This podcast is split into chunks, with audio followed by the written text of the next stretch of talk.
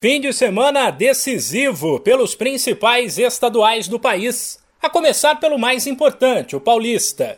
Seis jogos no sábado, todos às quatro da tarde no horário de Brasília, definirão os últimos classificados para as quartas de final e mais um rebaixado, além do Novo Horizontino, que já caiu. No grupo A, Inter de Limeira, Guarani e Água Santa lutam para ver quem vai encarar o Corinthians no mata-mata.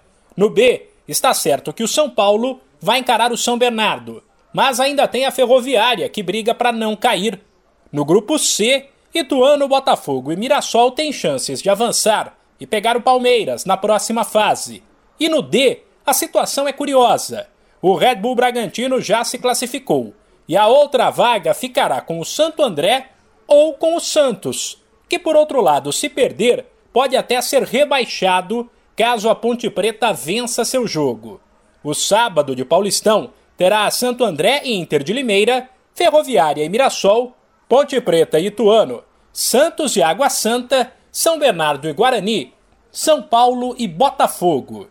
Já no domingo, às quatro, tem Novo Horizontino e Corinthians, Red Bull Bragantino e Palmeiras, equipes que estão fora das brigas por vaga e contra o rebaixamento.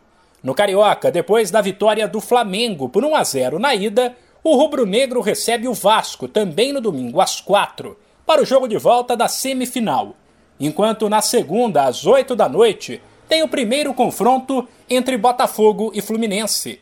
No Rio Grande do Sul, fim de semana marca a abertura da semifinal, com o clássico Grenal no sábado às quatro e meia no Beira Rio, além de Brasil de Pelotas e Ipiranga, domingo às oito e meia da noite. Por fim, em Minas, está definido que Atlético, Cruzeiro, Atlético e Caldense vão para a semi. Mas a última rodada da primeira fase, com todas as partidas às quatro e meia de sábado, vai definir a ordem e quem pega quem. Destaque para Galo e Caldense e para o duelo da Raposa com o Patrocinense fora de casa. De São Paulo, Humberto Ferretti.